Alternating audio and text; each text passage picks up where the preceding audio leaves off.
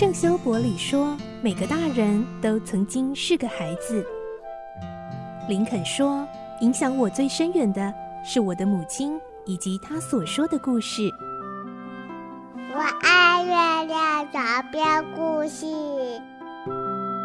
晚安，月亮床边故事。小青姐姐邀请每一位大孩子、小孩子一起听故事，不管多忙，也要和你一起听故事。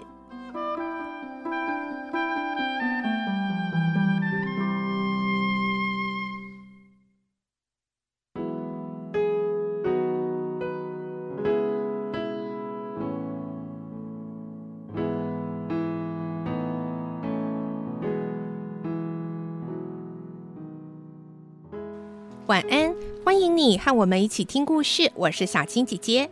今天我们要来听一个有关台湾的传说——浊水溪的由来。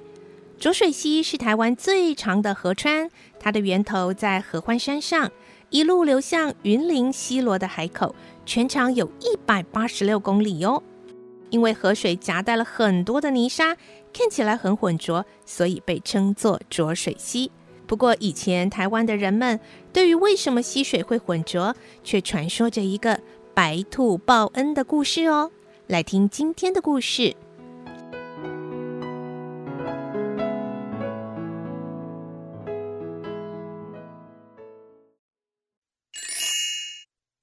浊水溪的传说。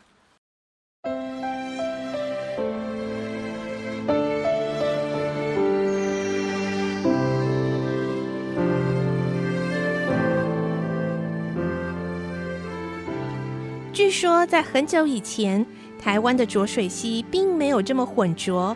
那时候的溪水清澈又干净，大家都叫它清水溪。从前，在清水溪旁边住着一位强壮勇敢的青年，叫做索亚。他的父母都过世了，他一个人独自耕种过日子。有一天，索亚正在耕田。突然出现一只凶猛的大野狗，叼着一只白兔从田边经过。那个白兔只有受一点伤，还没有死掉，可是双眼却充满了绝望的神情。索亚看了不忍心，就举起了锄头赶跑了野狗，救下白兔。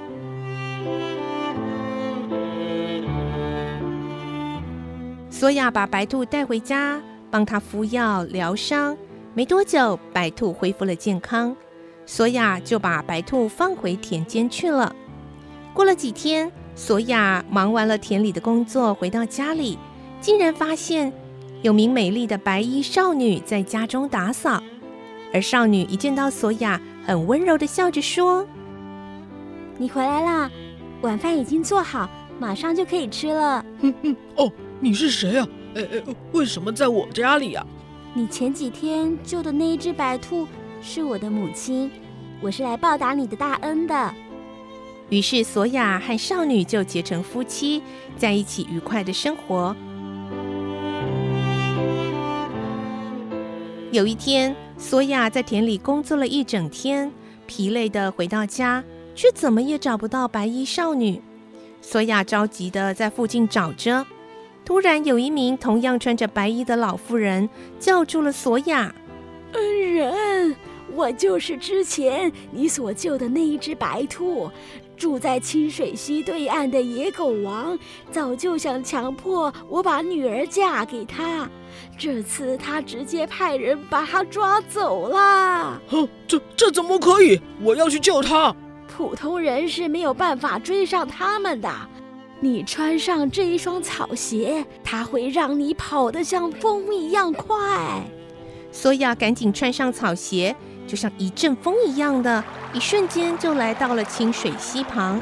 可是索亚没有船，溪上也没有桥，根本没办法渡过宽广的溪流。还好他在靠近山脚的地方找到了两条粗大的藤蔓，正好跨越了溪水两岸。他就攀着这两条藤蔓渡过溪去了。到了对岸，才跑没几步。索亚就看到一位背着竹篓的老先生，好像是跌倒而坐在烂泥塘里，挣扎着爬不起来。索亚本来想赶快去救人，不要理会这位老先生，但是看他这么狼狈，实在不忍心，只好大步地跨进泥巴堆里，轻轻地把老先生扶了起来，搀扶着他走出泥塘。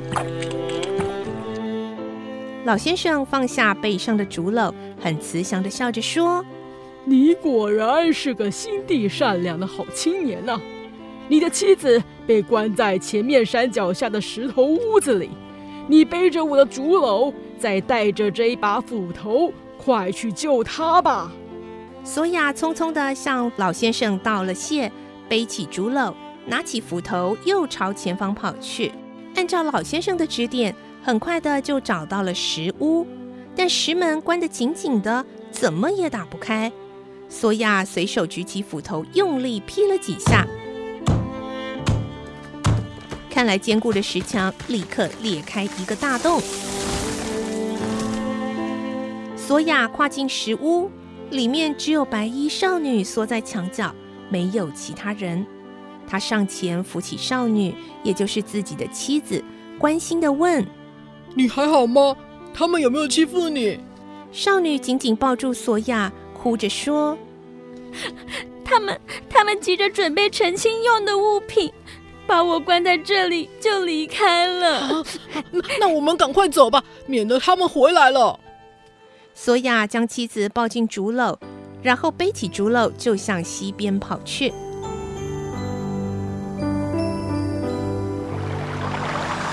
到了河边。索亚攀着藤蔓，飞快地爬向对岸。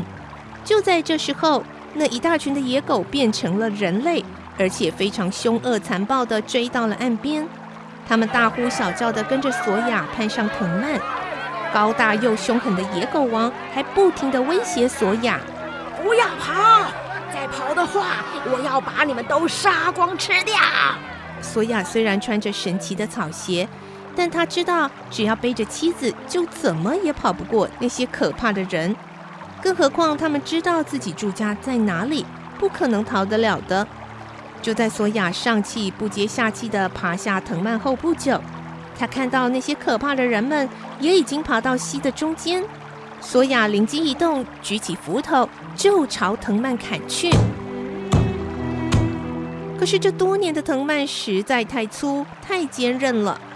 刚才轻易劈开石门的斧头，砍在藤蔓上，却只能砍出一个小缺口。索雅拼命地砍着，握着斧头的双手都磨出血了。攀在藤蔓上那些可怕的人，他们紧紧抓着藤蔓，七嘴八舌地哀求：“不要再砍了，拜托拜托，我们再也不敢了。”索雅犹豫了一会儿，一抬头看到野狗王眼神还是很凶狠，于是决定再次挥起斧头。终于，藤蔓经不起持续的砍伐而断裂，恶人们全部摔进了滚滚的溪流。这时，索亚才放下斧头，从竹篓中扶出妻子，两人手牵手站在溪边，看着那些可怕的人在水中起起伏伏的挣扎，被溪水冲走，消失不见。白衣少女这时惊讶地指着溪水说：“快看！”他们刚才不断的挣扎，把溪水都弄浑浊了。索雅说：“嗯，看来以后这里不能再叫清水溪，要改叫浊水溪了。因此，清水溪就变成了浊水溪。索雅和白衣少女继续过着他们幸福美满的生活。”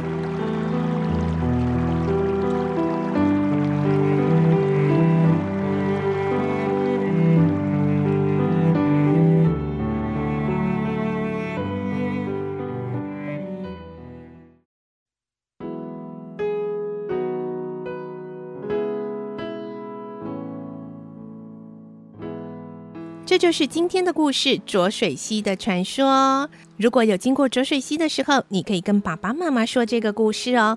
我是小青姐姐，祝你有个好梦，晚安，拜拜。小朋友要睡觉了，晚安。